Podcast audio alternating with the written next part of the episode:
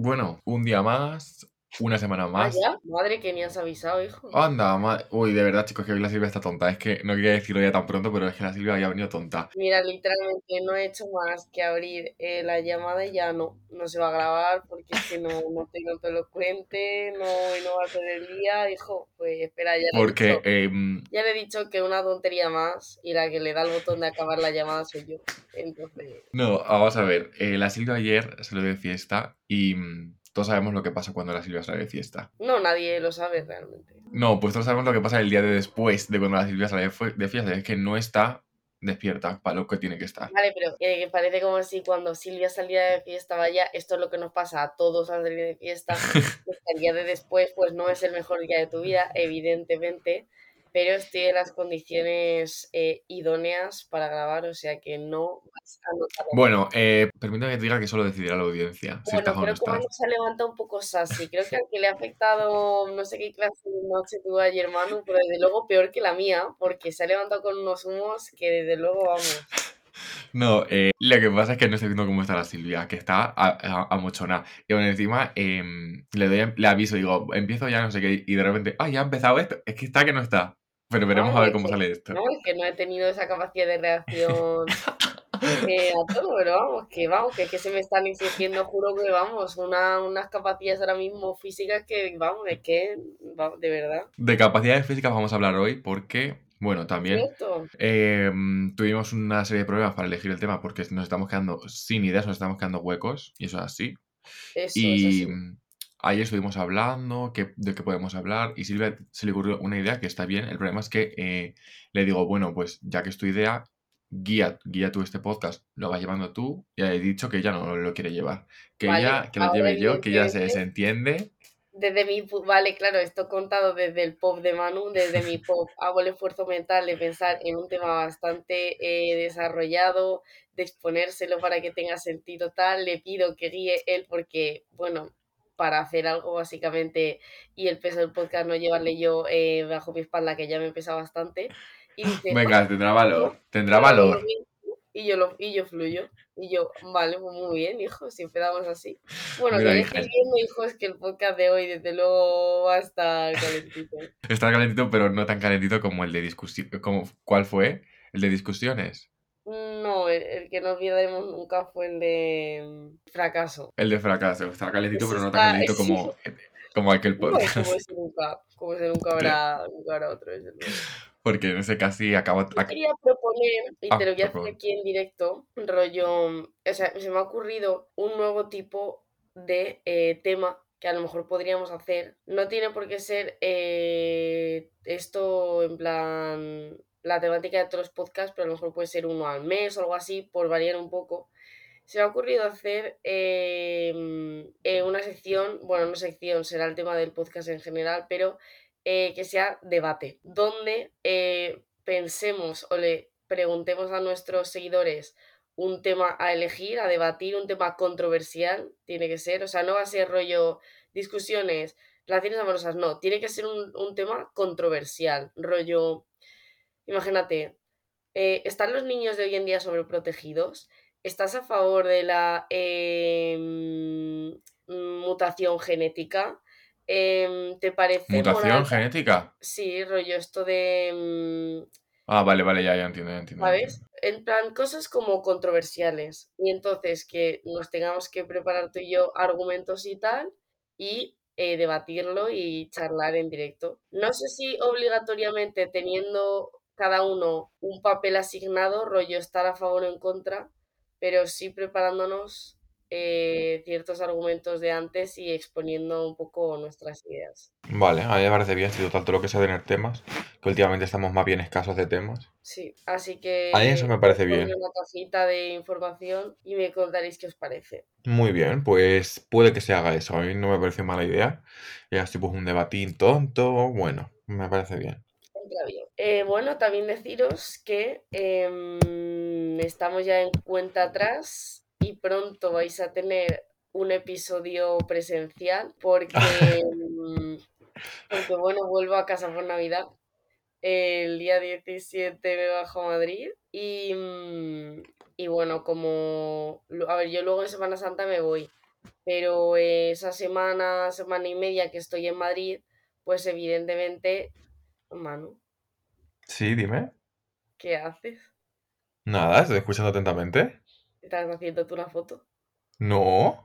Manu, te acabo de ver, eres sí, de verdad, me he hecho una pequeña foto, es que me veo muy guapo. Hijo. Em, bueno, pues eso, que mm, grabaremos presencial. Sí, bueno, tampoco prometemos nada, que el día la última vez que dijimos eso, ¿qué pasó? Em, ¿Te ya, acuerdas? no O, pero vamos más tiempo esta vez, o sea, Yo creo que sí que se podrá hacer, pero nunca se sabe. ah, Bueno, a lo mejor te puedes acercar un día a la uni. puedo acercarme, de hecho. Uy, no tiene ganas, ahí chicos. No tiene ganas, parece que no. por los viejos tiempos, podemos acercar, me puedo acercar y podemos grabar, pero yo prometo que uno presencial se va a grabar porque ya va tocando, sinceramente. Vale, y espero que no sea después de salir de fiesta. No pasa nada. Vale, entonces eso me parece bien. Eh, bueno, el, al, vamos al turrón. Una vez más usando una expresión triggering, pero sí. Bueno, el tema, bueno, introduce tú el tema, ¿no? Ya que es tuyo. Bueno, pues básicamente eh, yo le propuse a Manu, le dije, como sé que os gusta mucho hablar de profesores, anécdotas y todo eso, y em, es un tema que ya hemos tocado, pues por darle una vuelta a mí se me ocurrió centrarnos en eh, tres disciplinas que se encuentran dentro de eh, la etapa académica, pero que no hemos tocado tan a fondo, que son el deporte, las tres olvidadas, vamos a llamarla, ¿no? El No, yo las llamaría, las has llamado muy bien antes en, por WhatsApp, son la Unholy Trinity. la Holy Trinity, el deporte, el arte o bueno, plástica, como quieras llamarlo, pintura tal, y música. Y para que no fuera solo anécdotas y tal, también se me, ha, se me ha ocurrido contar un poco experiencias también en estos campos, rollo, ya puede ser, pues eso, pues qué tal se nos daba, qué cosas hacíamos, qué tal, pues, qué deportes, bueno, un poco en general lo que cada uno quiera compartir. Y luego también podemos em, mm, soltar nuestra opinión de, de que, que, no sé, de si deberían tener quizá más presencia en, ¿cómo se- en el, en el itinerario académico o si deberían plantearse de diferente forma o si deberían ser a lo mejor tener el mismo peso que las matemáticas, bueno, muchas cosas que hay ahí a debatir, así que ese era el tema. Muy buen tema, eh, me parece que daba mucho. Por, desgra- por desgracia, no nos vamos a poder extender mucho, sinceramente, No, porque tengo universidad en nada y como Silvia ayer, todos sabemos lo que hizo, salir de fiesta. No, es broma, voy a parar, ya con ese tema porque me está cansando hasta a mí tanto la, bromi- tanto la bromita, pero no es verdad que es que tengo uni ahora, entonces no vamos a poder extendernos mucho, pero es un tema muy interesante. Yo empezaría hablando, es que, bueno, si empezamos hablando por esta que es la más extensa, a lo mejor las dos van a quedar en nada, así que voy a cambiar. Empezaría hablando por eh, plástica. Em, yo es que no sé si tú tuviste en plan plástica, o sea, yo por ejemplo me acuerdo que sí que en primaria tenía plástica y luego en bachillerato no, en la ESO, perdón, podía elegir entre plástica, música y otra cosa que no me acuerdo. Y yo elegí plástica. Ay, no, es que ahora mismo no me acuerdo muy bien porque también tuve... No, pero fue... en- Me estoy haciendo el lío. En primero y segundo tenía música. Y en tercero y cuarto podías elegir entre música, plástica y otra que no me acuerdo. Y yo elegí plástica porque siempre me ha gustado más la plástica. Pero en primero también tuve, pero es que no me acuerdo de nada. De primero solamente me acuerdo que tenía clase de plástica en, o sea, en primaria y en primaria... eh, me daba plástica una señora chulísima que literalmente cada día vesti- venía vestida con una temática. En plan, de repente le daba. Eh, no, no, pero es que esta chica era heavy. O sea, de, de repente le daba como por venir. Salía de un chihuahua en Beverly Hills y venía con una boina de terciopelo rosa, con, un, con una minifaldita rosa, así como de plumas, un, una chaquetita de rollo Chanel rosa. eh, de repente otro día. Evans. Sí, sí, sí, sí. De repente otro día decía, hoy me apetece ser de gris. Y venía así con una chaquetita de cuero, un vestidito rojo así como que fluye. Ella era un icono, tío, era un icono y es lo único que me acuerdo de esa época. Pero, por ejemplo, me acuerdo que yo cogí plástica en tercero y cuarto de la ESO porque a mí me gusta mucho todo lo que es dibujar y así manualidades y artístico y tal. Y dije, venga, pues me apunto. Que a mí esto me gusta y por probar y tal. Y la profesora que tuve en la ESO fue catastrófico. Es que literalmente me hundió, me arruinó literalmente la moral. Eh, nada le gustaba de lo que yo hacía, cuando literalmente, que tampoco quiero ser aquí como súper egocéntrico, pero yo creo que era de los que mejor dibujaban de la clase y la tía siempre tenía una crítica que decirme. Me acuerdo que una vez, eh, me, me, delante de toda la clase, la tía esta me dijo, no sé por qué, creo que me estaba revisando como un trabajo o algo, y de repente se me acerca y me dice, tú es que no tienes el ego aquí, y señaló como hacia arriba, ¿vale? Y me dijo, tú lo, tú lo tienes aquí, y señaló más arriba aún, en plan como que me estaba llamando súper egocéntrico y no sé qué, y yo, esta tía es una gilipollas, y nos llevábamos fatales que no nos soportábamos. A ver, yo iba a decir que, creo, que creo que justo acabas de exponer los dos tipos de profesora de artes que te puedes encontrar, que es la profesora frustrada, que literalmente ha acabado ahí porque no ha, acabado en plan de profesora de arte porque no ha podido eh, desarrollar eh, su vena artística como ella ha querido y por tanto intenta joder a todos los alumnos y minarles también la moral, o la típica profesora chulísima que lo que quiere es Em, transmitirte su pasión y tal por el arte y que, que desarrolles la buena creativa y que realmente te quiere motivar a ello. Y me parece que solo te puedes encontrar a esos dos tipos de profesores es una u otra, no hay término medio. No hay punto medio. Yo es que me encontré solo a la, a la primera. Eh, uy, a la primera, a la segunda, a la que te quiere arruinar la vida porque era una señora dejada que ni siquiera sabía ya las propias técnicas que había que usar. Yo me acuerdo que una vez hicimos tie-dye y nos ¿Tie-dye? Sí, es que eso era en la ESO, cuando era optativa. Es que yo también tuve la en primaria que era obligatoria em, y luego ya en la ESO, que la elegí un año, eh, plástica solo, y qué añito, qué añito. Porque es verdad que los trabajos estaban bien, eran rollo cosas guays, era rollo, bueno, guays, ahora que lo estoy pensando, un poco torturas. Me acuerdo que una de las prácticas era hacer una máscara de escayola para la que tenías que estar media hora con tu cara eh, soportando el molde. Pero, de todas maneras, para el instituto se me parece excesivo eso, que lo hagas en una carrera de bellas artes o algo, vale, pero de arcilla, tal, de papel mojado que te tenía que poner por la cara. Y claro, eso en una clase de gente eh, adolescente em, con ¿cómo se pasa? la hormona y las tonterías por niveles estratosféricos, pues te puedes imaginar también la, a la de mm, trastadas que daba pie eso de mientras alguien estaba puesto así como Tutankamón, hacerle todas las eh, putas posibles, bueno, era desde luego un menos. me parece muy heavy hacer esas cosas en el instituto, tío. Yo hacía cosas más, normales, rollo puntillismo, o a lo mejor un día, pues con las ceras Manly, o a lo mejor un día dibujar caras con las diferentes expresiones, yo qué sé, o eh, imitar una cultura, o sea, una escultura, pero hacer. Bueno, eso luego también tuvimos que hacer un retrato para lo que tenías que eh, hacer una foto delante de toda la clase de tu puta cara en primer plano te la imprimía y luego tú la tenías que calcar y hacer las sombras solo con un color, elegir un color y pintarte la cara con tres tonalidades de ese color y que se te pudiera distinguir. El concepto es interesante, pero bueno, mm, eh, si lo sumas a que la profesora, como digo, eh, no tenía ni idea y pretendía minarte la moral porque era bastante sassy encima, rollo... Sí, como la mía. el color este que has cogido pero ¿estás seguro? Que bueno, sí, a mí me parece bien, pero, pero ¿estás seguro de... Sí, tío. la mía da igual, o la mía también era mucho de, de repente cogí y te decía, mm, me gusta, pero yo haría esto. Te, te arrebataba el blog de dibujo de la mano y empezaba ella con su lápiz a hacer ta, ta, ta, ta, ta y tú me lo estás jodiendo, me lo estás jodiendo todo. Me lo estás Para jodiendo que pare, que pare, que pare. Pero claro, al final pues dice, pues mira, si es lo que a ella le gusta y al final la nota me la va a poner ella, pues que haga lo que quiera, pero duele un poco. Duele un poco más cuando a mí me parece que el arte es algo muy personal, no es como unas matemáticas donde el resultado es el resultado, ¿vale? Es que si lo, es que me puedes decir que lo tengo mal porque lo tengo mal, pero con el arte creo que a menos que se trate de una técnica, si es algo ya como mm, que se basa en tu pura creatividad, no me puedes decir que está mal, porque es como me ha surgido a mí, ¿sabes? Y como lo he, como lo he trasladado yo al papel, al final el arte es un poco... Exacto, es que Es muy personal que tengan ellas como la potestad de poder decirte si, si, si está mal hecho, ¿no? Me parece a mí hasta también me parece absurdo y porque al final, tío, porque al final muchos también de los artistas que han triunfado en, en arte y tal, lo en plan, son gente que tú a lo mejor ves sus dibujos y dices, esto me parece una puta basura.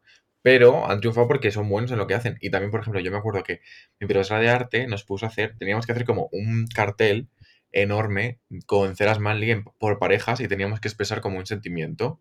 Y la cosa era que como es algo subjetivo, pues tenías que plasmarlo en el arte. Claro, Y me acuerdo que unas amigas mías decidieron que iban a expresar el sentimiento de pérdida, plan como de perder a alguien, perder a un ser querido, etc. Entonces, es una cosa muy personal y muy íntima que hace una persona y que sabe lo que tiene en mente y sabe lo que quiere expresar y tal. Y me acuerdo que la profesora cogió y les arruinó el puto dibujo entero porque les hizo un manchurrón negro. Bueno, ellas tenían un concepto en su cabeza mucho más bonito y mucho más como sí. estético y la profesora les hizo un pedazo manchurrón negro que yo cuando lo vi dije, ¡Ah! que se me, quitó- se me cortó la respiración, de verdad se me cortó la respiración, pero bueno, lo sacaron adelante. eso no es ni una profesora de arte ni es nada, porque ¿cómo me vas a decir tú en plan lo que tengo yo en la cabeza y cómo lo expreso, rollo? Es que no tiene sentido, ¿vale? Si para ti la pérdida es un manchurrón negro, pues no me extraña que hayas acabado con- de profesora en un instituto público, pero hija, eh, déjame a mí que tengo cierta experiencia en la cabeza que me lleva a plasmarlo de cierta forma, no me lo vengas a, a estropear.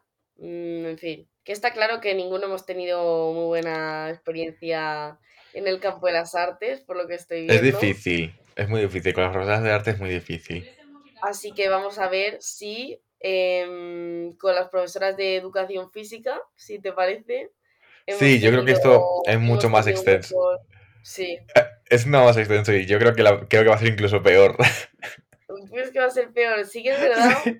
me parece que es la asignatura por excelencia que más traumas te puede dejar en Yo creo que sí, física. creo que Y literalmente, me eh, parece que ya te condiciona, voy a empezar diciendo, el tipo de persona que eres y cómo te ficha el profesor ya condiciona cómo te va a ir la asignatura. Me lo que está claro es que si eres un, un hombre hetero en esa asignatura te va a de perlas, si eres un hombre porque heterosexual, vas a tener al profesor ganado 100%. sí, Vas a eso ya para la empezar. del dedo, le vas a decir, mm, átame los cordones y te los va a atar porque le tienes en la punta del dedo. Sí, Ahora, eso ya es como pasarse de educación física en modo fácil, me parece a mí, mi opinión. Luego, si sales de, No, todos, de todo ese fácil, rango, otro modo fácil. Si eres la típica chica eh, súper deportista, que siempre iba como sí. con los chicos hetero. Esa era también la favorita del profe porque es como mm, la vez reivindicativa, eh, la chica que demuestra que las mujeres eh, valemos para algo, no sé qué, y Sí, que pero aún así siempre iba a estar como por debajo de los, de los hombres heteros por ser mujer. Pero sí que es verdad que esa también eso también pasaba con fácil. privilegio. Pero tío, yo por ejemplo en educación física me acuerdo que lo pasaba fatal porque siempre, es que en mi colegio siempre era, eh, bueno, pues vamos a hacer dos equipos para el balón pionero y vamos a hacer los chicos por uno y las chicas por otro. Y yo que con los chicos de mi clase me- no me llevaba mal, pero no tenía relación, porque en mi instituto solamente tenía relación con eh, amigas mías. Era como, venga, pues ya está, otra vez con los chicos, porque en plan, sí que alguna vez decía, a mí me la pela, yo me pongo con las chicas, pero era como un poco era como un proceso humillante. Sí, era como vi- violento, humillante, era como mm, desagradable, incómodo. Entonces, Ya. muchas veces me acababa viendo con los chicos y era como yo mm, estoy aquí así tieso porque no puedo hablar con nadie con lo que yo soy de hablar. Pero bueno, eso para empezar ya eran malos rollos en educación física, pero es que la cosa es que yo en educación física eh, siempre lo he odiado y mis amigas tampoco era que les hiciese mucha gracia. Entonces me acuerdo que hubo eh, dos cursos de la ESO que tenía de tutor a un profesor de historia que nos llevábamos súper bien con él porque era un chico majísimo y nos entendía muy bien, en plan, era como, era, era- era en plan un señor, ¿eh? pero nos entendía muy bien y era muy agradable y era súper simpático. Entonces me acuerdo que siempre que teníamos educación física, mis amigas y yo nos íbamos a su clase a decir en plan de, eh, no queremos ir a educación física, por favor, haznos un papel, en plan, justifican, justificanos que no vayamos porque no queremos ir. Y me acuerdo que estuvimos como dos años enteros saltándonos a lo mejor eh, el 75% de las clases de educación física porque no queríamos ir. Y esto Y lo a la bueno, luz ahora. Sí, bueno, yo creo que era bastante cantoso, en plan, me refiero, el, nuestro tutor no justificaba las clases, pero me refiero al profesor de educación física tampoco era tonto, aun- a- a pesar de lo que la gente puede pensar, que sí que siempre dan el, siempre es como que son los más tontos y Sí, la es un poco cierto, es un poco cierto, pero que no era tonto y sabía que no queríamos ir. Lo bueno es que la nota justo en esos cursos se ponía casi que exclusivamente por el test de Kursnavet, que el puto test de Kursnavet, que es una pedazo de mierda, que yo no sé si lo has hecho alguna vez. Yo he hecho el de Cooper, que creo que más de uno con lo que acabo de decir le ha dado un escalofrío. Luego hablaré de él. Yo, el de Kursnavet, que es el que te hace pi, tienes que ir corriendo de un lado a otro, pi, correr al otro lado, pi, y va cada vez siendo más deprisa, más deprisa, más deprisa, hasta que te quieres matar. Y a mí eso se me daba fatal porque además yo nunca he sido como súper atlético. O sea, sí que los deportes en equipo me han gustado y sí que se me dan mejor. O, por ejemplo, otro tipo de deportes que no son de equipo sí que están bien, pero a mí lo que es correr y atletismo y así, yo jamás se me ha dado bien y es que se me da fatal.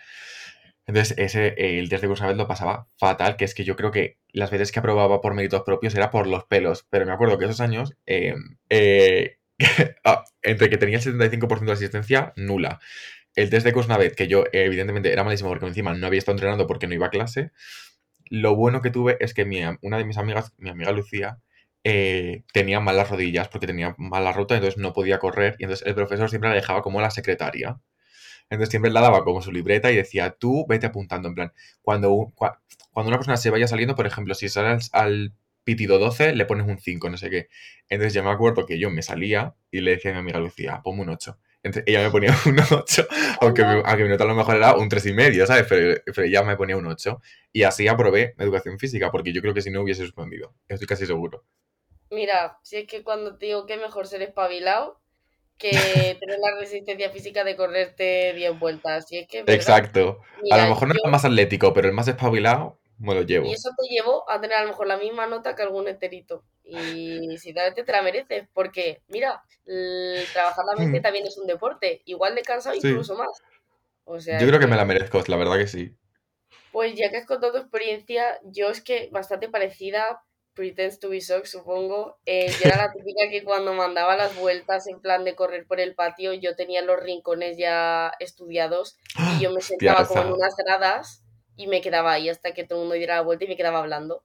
Y cada vez, de vez en cuando, salía como para dar la vuelta y que evidentemente viera que había corrido, pero yo lo que estaba haciendo era comerme una vuelta de entre medias, lo que para todo el mundo eran 10 vueltas, para mí eran 5 porque me hacía.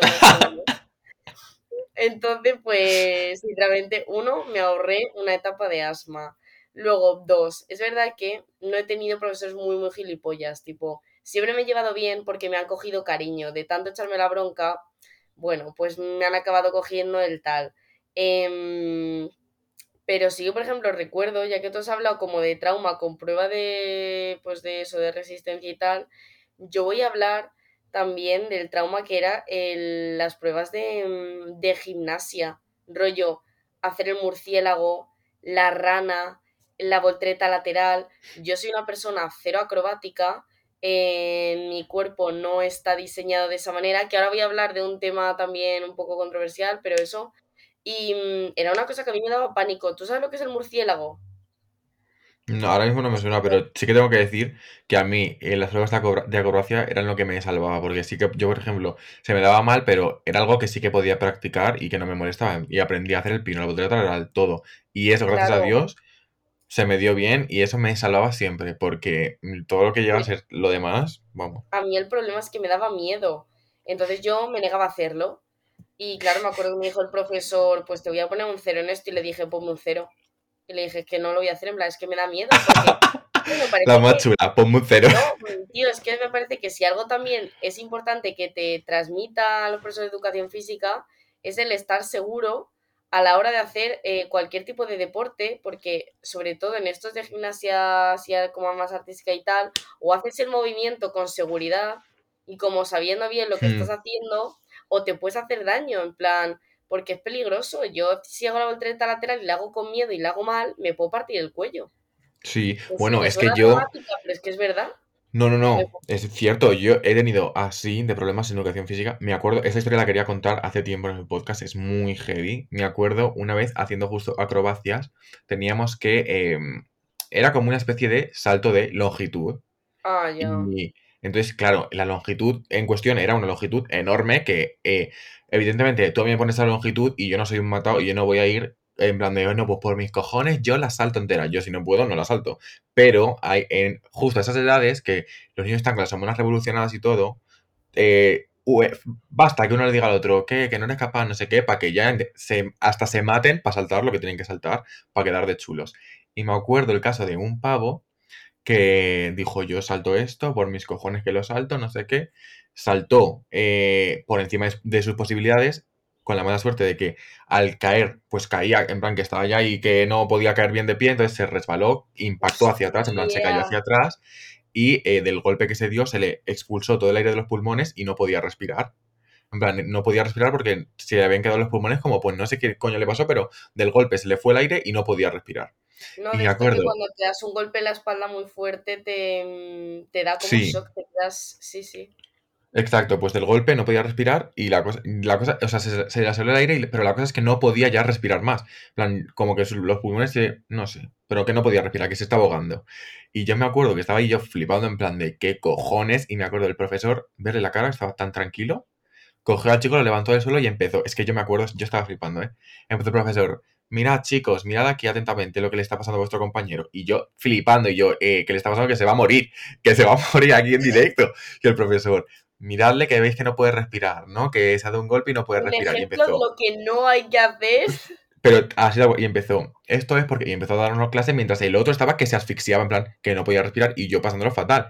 Y dijo, y el profesor pues dando una clase de lo que le estaba pasando, no sé qué, y ya empezó. Bueno, para que sepáis que si alguna vez le pasa esto a alguien, le cogís así por, y ya le.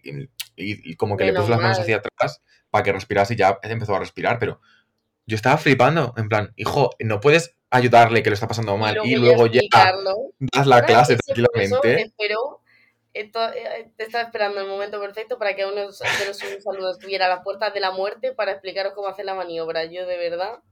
Pero que es muy fuerte. En plan, y también es que yo creo que los, los, de educación física son un poco así, en plan, que les da igual. O sea, es como que les da igual todo. Es que se la pela todo. Es como, te ha dado un golpe, pues te has dado un golpe, no seas maricón, ahora mismo te, se, son, un poco, son un poco un hombre hetero dando clase. Para mí son como hombres heteros que se han quedado un poco también en la etapa de la ESO, como que no lo han superado y por eso quieren volver al instituto a dar clase y por eso se llevan tan bien con los niños de 16 hmm. años. No sé, es como, es un poco raro.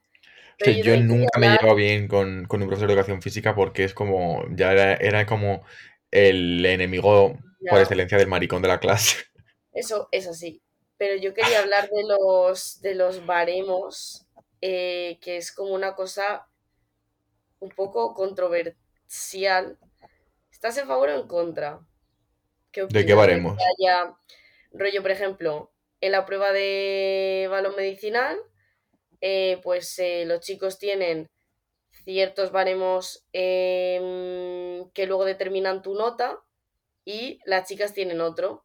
Pero ya no es por chicos, chicas, porque bueno, pues tienes determinado como un baremo eh, que va a, pues eso, va, luego a, determinar la nota que tengas y te tienes que ajustar a él. Y ese baremo no se, no se rige por tus capacidades, ni tiene en cuenta nada en concreto, em, pues eso tuyo, es como algo general a lo que todo el mundo se tiene que adaptar, ¿sabes? Hmm. Que puedes tener menos capacidad, pero te tienes que adaptar a ese baremo igual. Yo me acuerdo que, por ejemplo, en el test de, Curna, de Kursnavet, em, a lo mejor, creo, en plan, no me acuerdo cómo era, pero a lo mejor eh, los chicos para aprobar tenían que tener 12 pitidos y las chicas para aprobar tenían que tener 8. Y a mí me acuerdo que me jodió un montón, pero ya, en plan, entiendo por qué se hace, en plan, entiendo que no, bueno, aunque bueno, atléticamente, o sea, una cosa que es de velocidad, no entiendo por qué haber distinción, porque yo creo que las...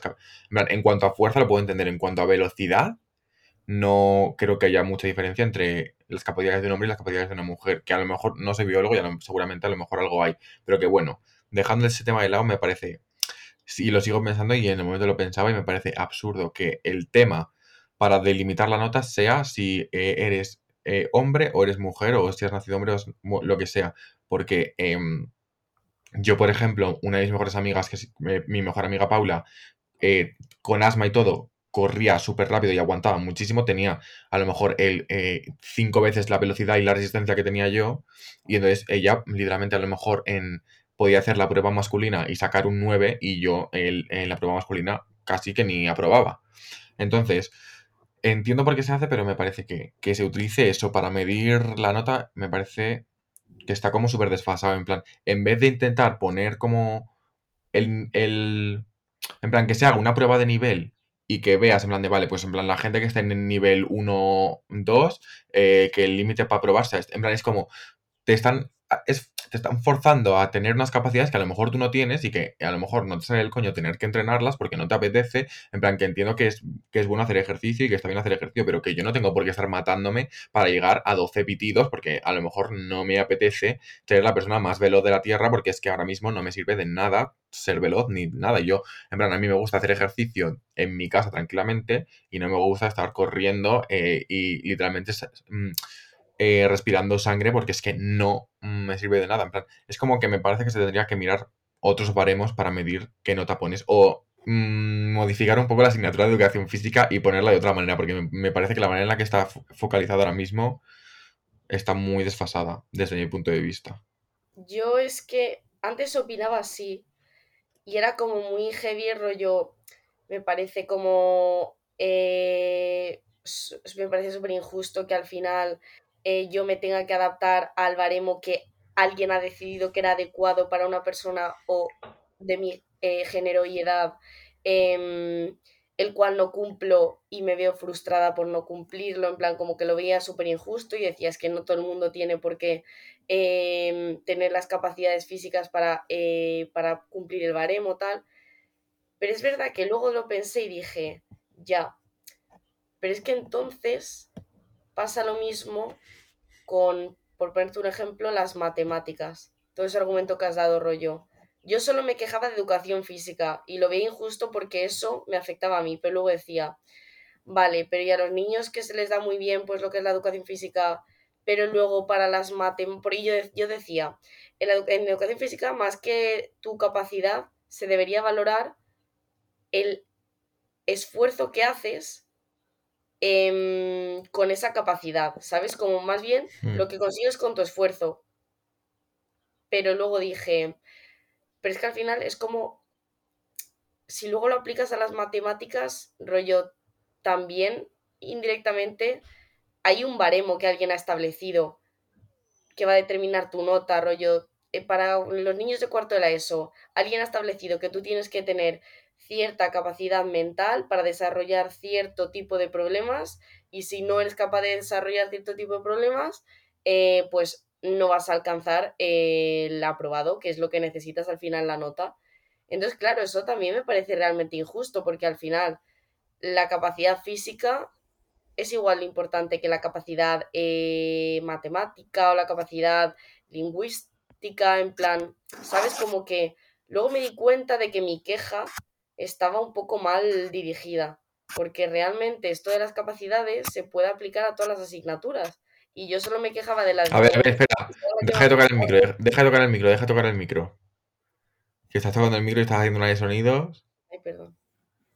Que mm, estoy de acuerdo con eso, en plan, sí que me parece que yo siempre he dicho que el sistema educativo como tal está mal planteado porque veo que hay muchos fallos que son muy difíciles de mm, resolver, también te digo, porque en plan es como, por ejemplo, en primaria tienes que tener unos conocimientos, eh, o sea, tienes que llegar a, aprender unos conocimientos básicos que se supone que son los que tienes que tener para tu edad, que es así para todo el mundo, y es verdad que no todo el mundo tiene las mismas capacidades, pero por ejemplo, sí que es verdad que a lo mejor en primaria lo suyo es que aprendas a sumar y restar, y lo suyo es que en la ESO te estén preparando para poder hacer selectividad.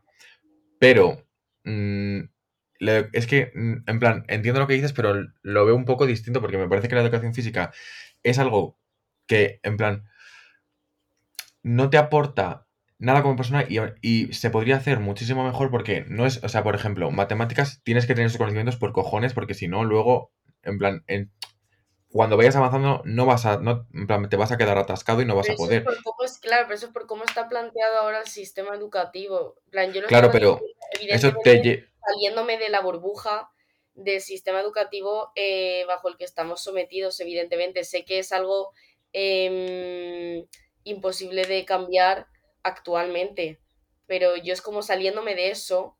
Sí, yo eh, también pienso que está mal planteado, pero eso. aún así creo que el, de las asignaturas que más problemas da es educación física y que literalmente es un foco que se, puede cambiar porque se puede cambiar y se debería de cambiar cuanto antes, pero encima es la que más complejos crean las personas.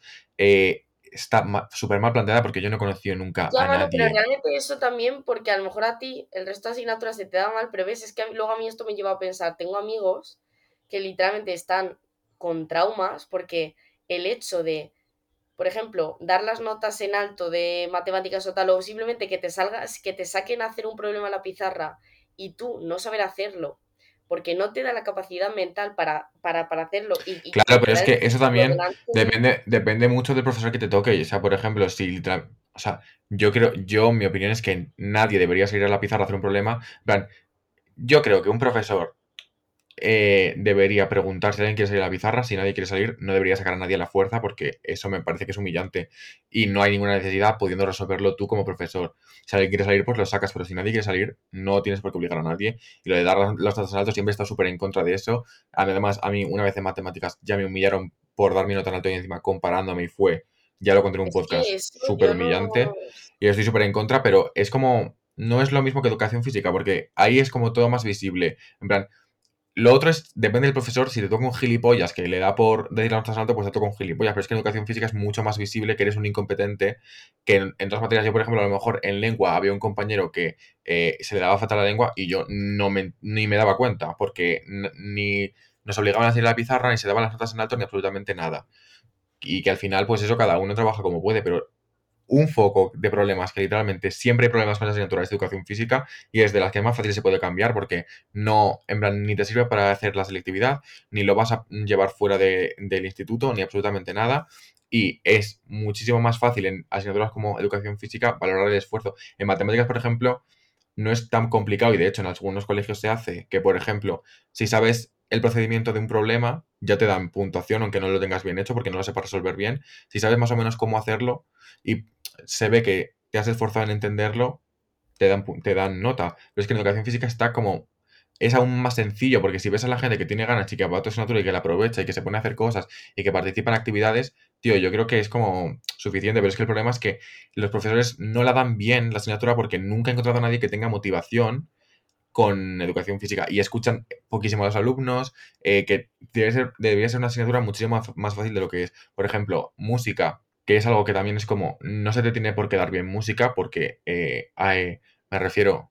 Es que no se te tiene por qué dar bien nada, ese es el Ya, no se te tiene por qué dar bien nada, pero el problema es que eh, matemáticas lo necesitas para después, para tu futuro. Pero es que música no se te tiene por qué dar bien porque no lo vas, puede que no lo utilices nunca más. Las matemáticas, a lo mejor en tu día a día como adultos, no, pero a lo mejor en la EBAU necesitas unos conocimientos que si no adquieres antes no vas a poder eh, realizarla. Que evidentemente sigo pensando que está mal planteado, pero es que hay acciones que son muchísimo más fáciles de em, cambiar como música, plástica, educación física, que son de las que estamos hablando. Y por ejemplo, en música, eh, yo nunca he sentido tanta presión como en educación física, porque en música tenías que hacer un examen de flauta, pero a lo poco que hicieses tres mierdas de notas, ya te aprobaban. Es que en educación física tenías que dejarte la piel y encima es que era súper abusivo, no había motivación ninguna porque los profesores no hacían más que humillar a los niños y era como, a mí me parece que eso está mal planteado. La educación física me parece que es absurdo, está mal planteado, que evidentemente hay gente a la que se le da genial y me parece súper bien que, que sea una asignatura en la que se puedan refugiar, pero deberían de hacerla un poco más adaptable a todo el mundo. Igual que también, por ejemplo, en asignaturas como eh, química o matemáticas o lengua, si había gente que tenía menos capacidades, se les adaptaba a los exámenes y se les adaptaba a la teoría. Pero es que en educación física yo nunca he visto eso. Eso en mi, colegio no pasaba, en plan... Pues en mi colegio, si había gente... En mi colegio, si había gente que tenía menos capacidades, se les adaptaba tanto exámenes como ejercicios como teoría. Y en educación física... Se adaptaba era si tenían dislexia.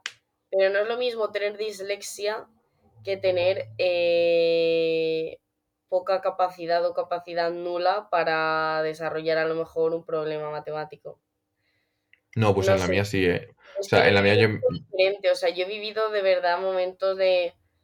Mm, yo no personalmente, pero amigos míos o gente de mi clase sí que he visto momentos como de humillación y de ponerme en su lugar y decir, hostias, es que porque a mí esto se me da bien y porque a mí esto, esto yo ahora lo entiendo, pero porque tengo esa suerte, pero no llego a tener esa capacidad y a mí es algo que de verdad me hubiera frustrado porque una, por ejemplo, creo que está a ver, está mal decirlo, pero como me parece mucho más frustrante ser malo en matemáticas o no llegar a la capacidad como establecida en matemáticas, por ejemplo, que en el deporte, porque al final el deporte está un poco como menos, no menospreciado, pero al no tener tanta relevancia, es como, mm, si se te ama en el deporte, pues vale, en plan, no te va a causar tampoco tanta pella en tu vida, que sí, que lo vas a pasar mal en lo que es educación física, pero no te va a suponer mayor problema, pero yo sé de gente que se ha sentido tonta por no saber hacer un problema de mates. pero eso es evidentemente, y es que...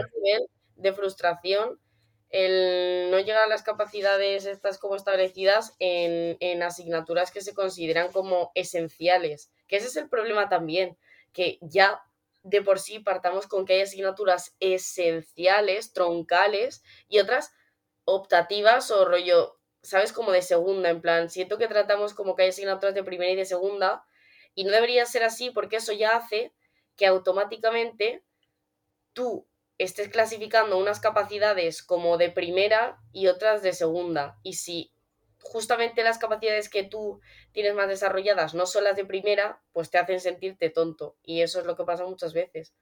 Entonces, no sé, creo que el problema está ahí, la verdad, en cómo tratas las asignaturas que ya, si empiezas como tratándolas de esa desigualdad, al final eso es que se extrapola a, a tus propias capacidades y te lo llevas un poco a lo personal y te puedes sentir realmente mal, que de verdad tengo amigos que, lo han llevado muy, muy mal cuando eran pequeños.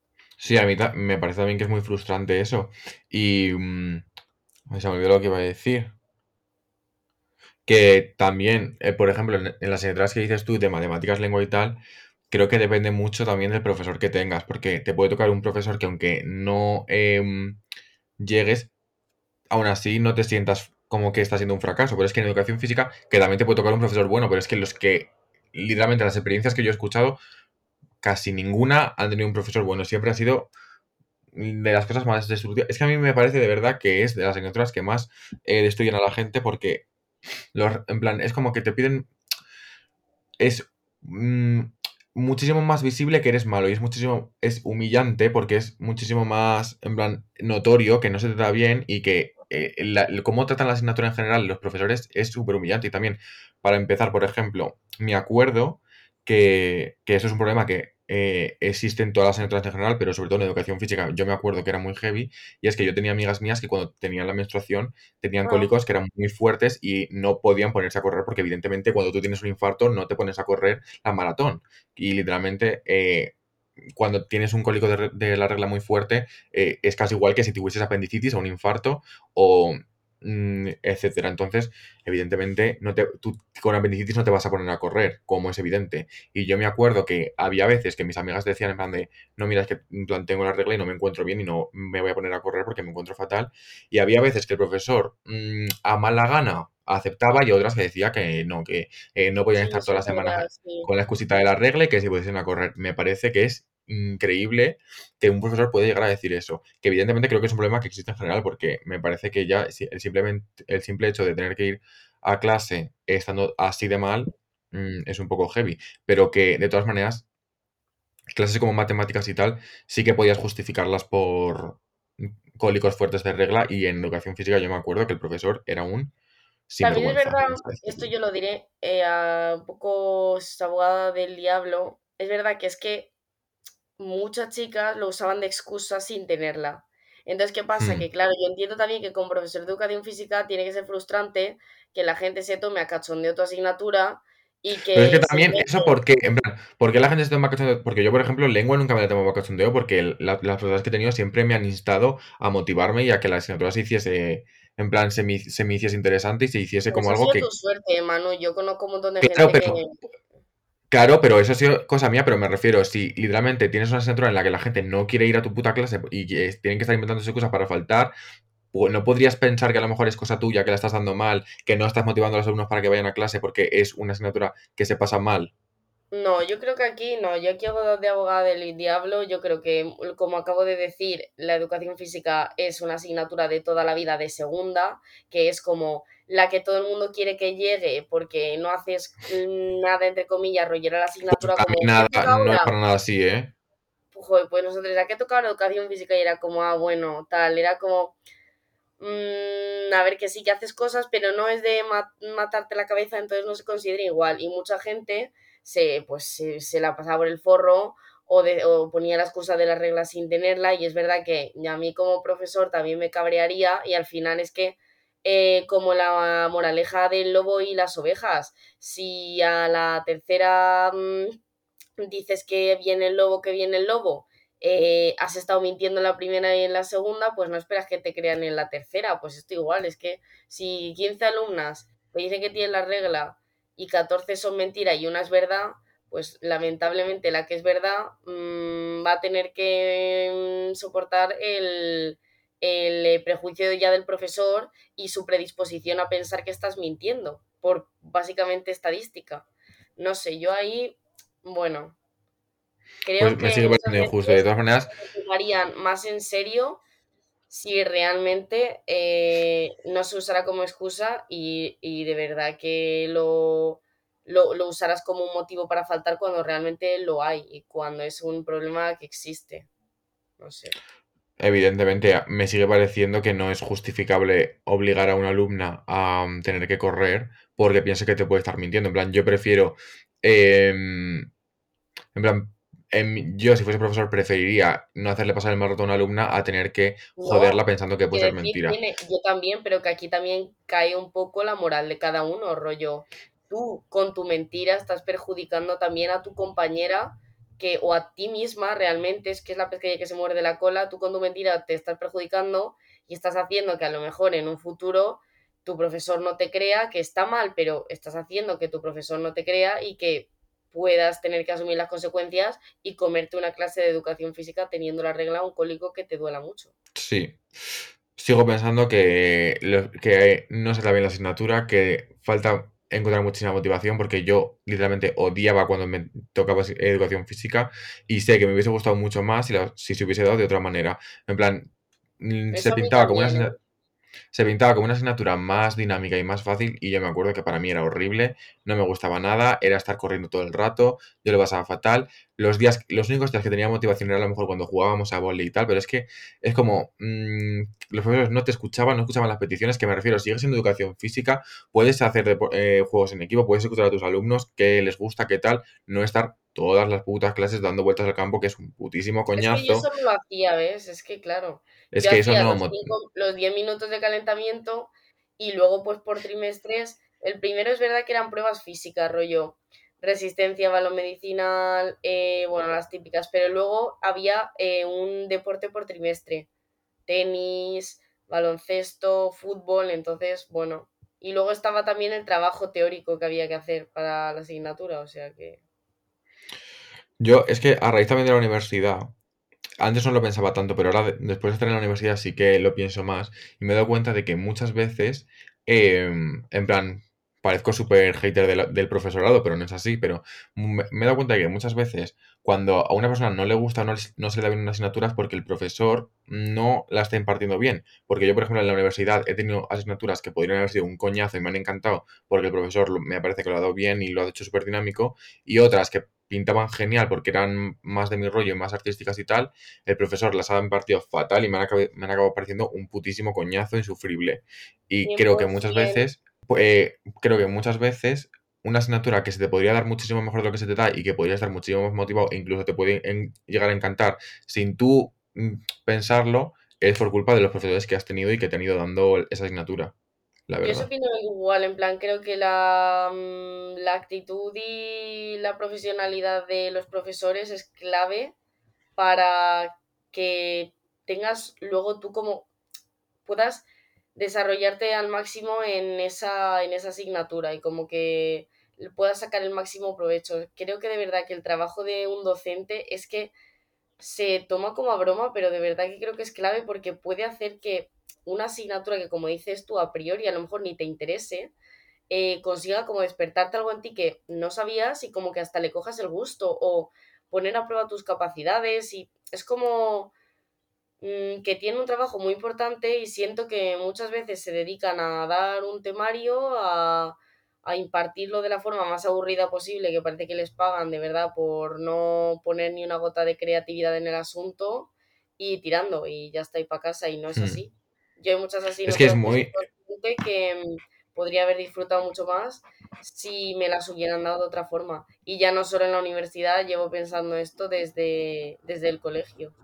Yo Es la, la química, la física y la química la dejé porque, o sea, me interesaba a mí. Yo siempre he sido una persona que me han interesado mucho en general todas las asignaturas, porque soy una persona muy curiosa y me gusta saber un poco de todo. Em, pero ¿qué pasa? Que esa asignatura nunca la llegué a entender por la profesora y eso hizo que no la cogiera y que me fuera al bachillerato de sociales, hmm, porque no la entendía. Y sé que si me la hubieran explicado diferente, a lo mejor mi camino hubiera sido totalmente distinto. Sí, literalmente es que es súper importante y yo sí que a raíz de la universidad he sido más consciente de ello. Pero, por ejemplo, me acuerdo que en el colegio a mí las matemáticas siempre se me han dado, en plan, yo era bastante buen alu- buen alumno, pero las matemáticas siempre era como lo que peor se me daba y se me daba bastante mal. Y solía suspender, en plan, nunca la evaluación completa, pero sí que solía hacer muchos exámenes suspensos de matemáticas y no me gustaban nada, no las entendía, se me hacían súper cuesta arriba. Y me acuerdo que hasta que llegué a bachillerato, que tuve un profesor que era muy bueno en matemáticas, y no solamente era bueno, sino que se notaba que le gustaba, se notaba que se Claro. preocupaba por los alumnos. Nunca, en plan, yo siempre en matemáticas me he sentido muy estúpido porque se me hacía muy cuesta arriba. Y me acuerdo que con él eh, nunca te hacía sentir como culpable, ni como que tenías un problema, ni nada, ¿sabes? Y ahí se me empezó a dar muchísimo mejor las matemáticas a raíz del profesor. Que bueno, que sí que como conclusión vemos que al final la culpa es del profesorado, se reduce todo a, a este mm, cuerpo de Bueno, autoridad de las la culpa escuelas cuando la, cuando pretende hacen mal, la vida, ¿eh? sí, que la culpa cuando la hacen mal y también pues la fortuna, o por así decirlo, cuando Cuando lo hacen bien. hacen bien, desde luego. Em, y creo que la parte de música se va a quedar en el tintero, porque a lo tonto Sí. llevamos una hora. Es que yo sabía que el deporte iba a dar para mucho. Yo también, por eso que iba a empezar por él, pero he dicho, mejor no, porque este se va a alargar, porque es que el deporte es un tema muy extenso siempre. Ya, me da rabia porque yo de música quería comentar varias cosas, pero Bueno, lo podemos dejar para otro momento. se puede dejar para otro momento. Hemos mm, hecho, yo creo que, un análisis bastante bueno Hmm, y pondré una cajita de información también para que nos contéis vuestras experiencias, tanto en educación física como, bueno, en general, yo creo que, bueno, también en plástica y un poco en general en diferentes asignaturas y Sí, así, y así compartimos un poco, y nos contáis vuestra opinión, etcétera, etcétera. efectivamente. Así que, bueno, pues poco más que decir. Esperamos que os haya gustado. Ay, me ha llegado un comunicado de, de mi casa. No sé si estoy lista. Bueno, en el caso que, que nos escuchamos, nos leemos y, y esperamos que os haya gustado el podcast de hoy. Que a ver si con suerte el siguiente es presencial, que todo apunta a que sí. ¿Ah, Eh, así sí? que nada.